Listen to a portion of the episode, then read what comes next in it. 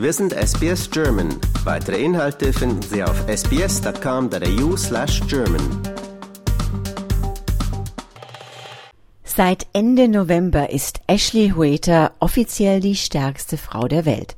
Bei der IPL NZ Tombstone Competition in Neuseelands größter Stadt Auckland schaffte sie beim Bankdrücken, festhalten, 317,5 Kilo. Mit Ausrüstung gemeint sind beispielsweise Handgelenksbandagen. Den bisherigen Weltrekord hielt eine Amerikanerin mit 294,8 Kilo. Auch schon nicht schlecht. Seit Oktober ist Tueta auch neuseeländische Meisterin im Armdrücken. Inzwischen gibt es hier keine Frau mehr, die stärker ist, deswegen trete ich beim Armdrücken jetzt gegen die Männer an, berichtete sie mir im Interview. Doch auch die haben meist keine Chance gegen die fitte Neuseeländerin. Hinter ihrem Erfolg steckt eine Menge Arbeit und, so vermutet die 27-Jährige, der Muscle Memory Effekt, auf Deutsch das Muskelgedächtnis. Denn Hueta hat mit vier Jahren schon mit dem Turnen angefangen.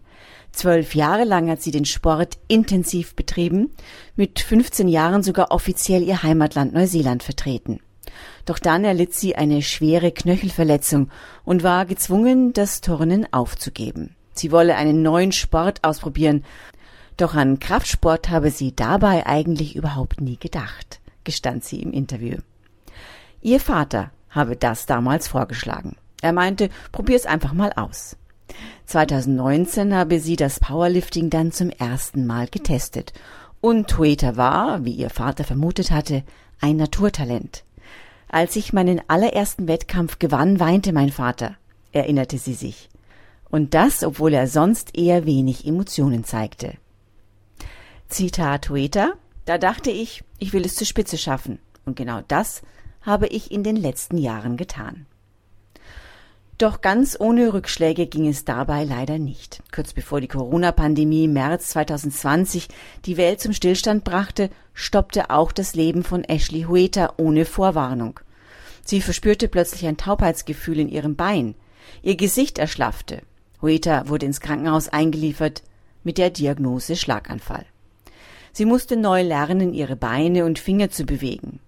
Und alle ihre Freunde und ihre Familie hätten damals gesagt, sie solle mit dem Bankdrücken aufhören. Doch ihr Trainer war anderer Meinung. Er sagte, sie solle einfach umdenken, ihm immer sagen, wie sie sich fühle und nichts überstürzen. Während des gesamten Lockdowns trainierte sie dann bei sich zu Hause.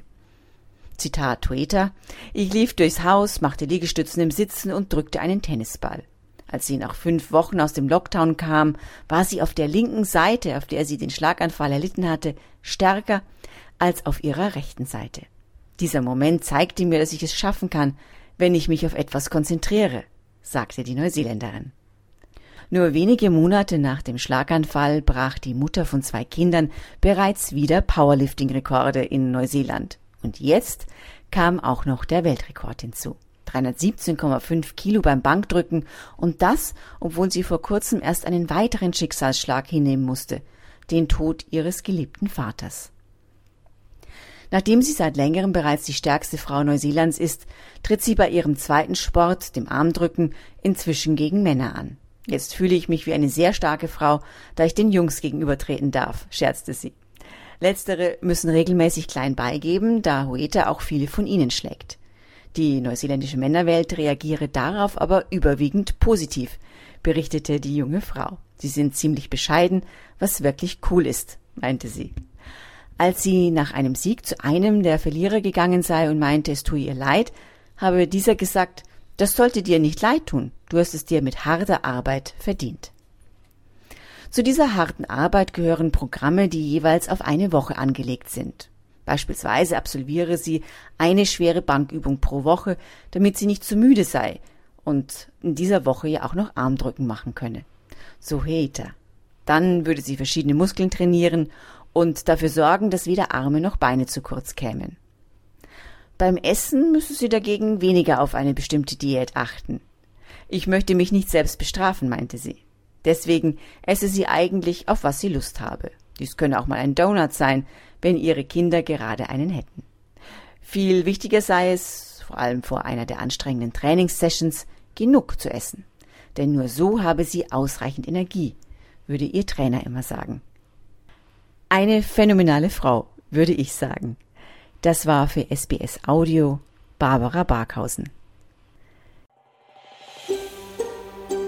Lust auf weitere Interviews und Geschichten? Uns gibt's auf allen großen Podcast-Plattformen wie Apple, Google und Spotify.